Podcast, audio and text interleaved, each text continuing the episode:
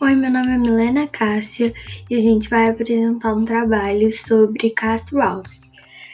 Nascido em 14 de março de 1947 no município de Curralim, hoje chamado de Castro Alves, Antônio Frederico de Castro Alves ficou mundialmente conhecido por suas poesias marcadas pela escravidão. Escreveu num total de 444 livros de poesia foi o nosso mais inspirado poeta condoeiro. Ressaltamos entre sua vasta obra O Navio Negreiro, Espumas Flutuantes e Os Escravos. Faleceu com 24 anos no dia 6 de julho de 1971. O contexto histórico era a Europa ocorre a Revolução de 1830 que em 1847, no ano do nascimento do poeta, leva à deposição do rei e à realização das primeiras eleições no continente, com voto, com voto direto, além das emancipações das colônias espanholas das Américas e a Guerra do Paraguai.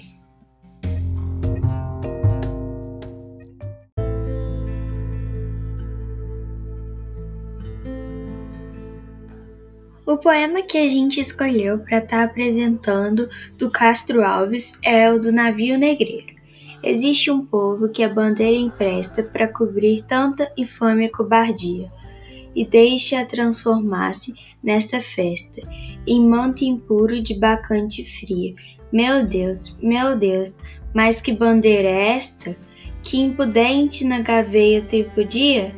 Silêncio, musa, chora e chora tanto que o pavilhão se lave no teu pranto. Aro verde pendão.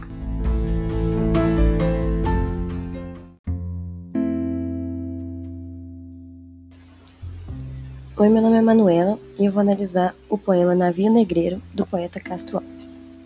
O poeta questiona qual a bandeira que é hasteada nesse navio é responsável por tal barbaridade é uma retomada a outros versos do poema.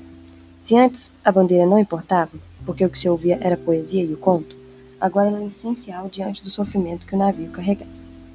O que se vê hasteado é a bandeira do Brasil, pátria do poeta. O sentimento de desapontamento é grande. Ele realça as qualidades de seu país, a luta pela liberdade e toda a esperança que reside na nação, agora manchada pelo tráfico de escravos.